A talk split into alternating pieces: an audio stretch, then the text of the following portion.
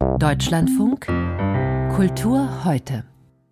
Zur Zeit des Sturm und Drang, da hat der junge Goethe bereits mit dem Drama begonnen. Und manche sahen in der verschickten Priesterin Iphigenie nichts anderes als die angehimmelte, unerreichbare Frau von Stein. Erst auf der Italienreise weit weg von Weimar und weit weg von Frau von Stein stellte Goethe sein Drama Iphigenie auf Tauris fertig. Sie sei ganz verteufelt human. Das schreibt er an Schiller 1802 über sie, als wüsste er, dass zwischen Ideal und Wirklichkeit Welten liegen und sich in der Humanität durchaus das Inhumane zu verkleiden vermag. Wenn ich mit Betrug und Raub beginne, wie will ich Segen bringen und wo will ich enden? Das fragt sich die Priesterin Iphigenie. Thomas Martin Pesel sah eine Neuinszenierung dieses klassischsten aller klassischen Dramen am Wiener Akademietheater in der Regie von Ulrich Rasche.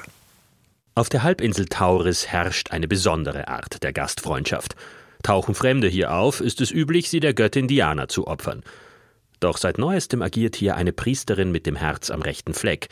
Es ist Iphigenie, die Tochter des Agamemnon. Sie wäre selbst fast getötet worden. Agamemnon hoffte dadurch, die Götter milde zu stimmen und Wind für seine Kriegsschiffe zu bekommen. Kein Wunder also, dass die Tochter nichts von Menschenopfern hält. Agamemnon Sowieso lastet auf der ganzen Familie ein Fluch. Während Iphigenie auf Tauris weilte, floss daheim in Griechenland Blut. Hand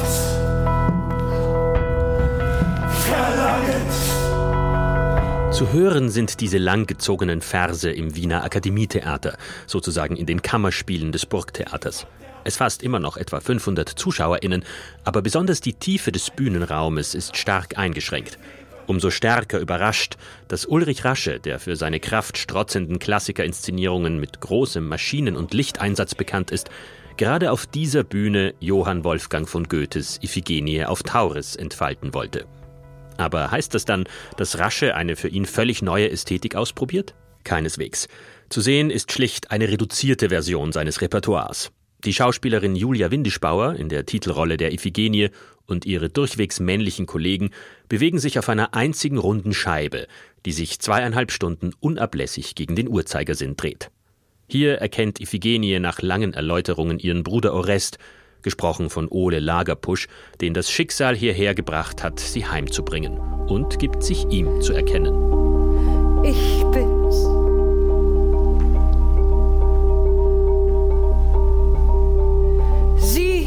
Iphigenie. Julia Windischbauers Iphigenie gibt sich gütig, aber unnahbar. Im hautengen weißen Kleid wahrt sie stets Abstand von den schwarz berockten Männergruppen. Ole Lagerpusch als Orest wiederum streckt die Arme vom Körper wie einer, der Blut an den Händen hat und keine Flecken hinterlassen will. Lass allein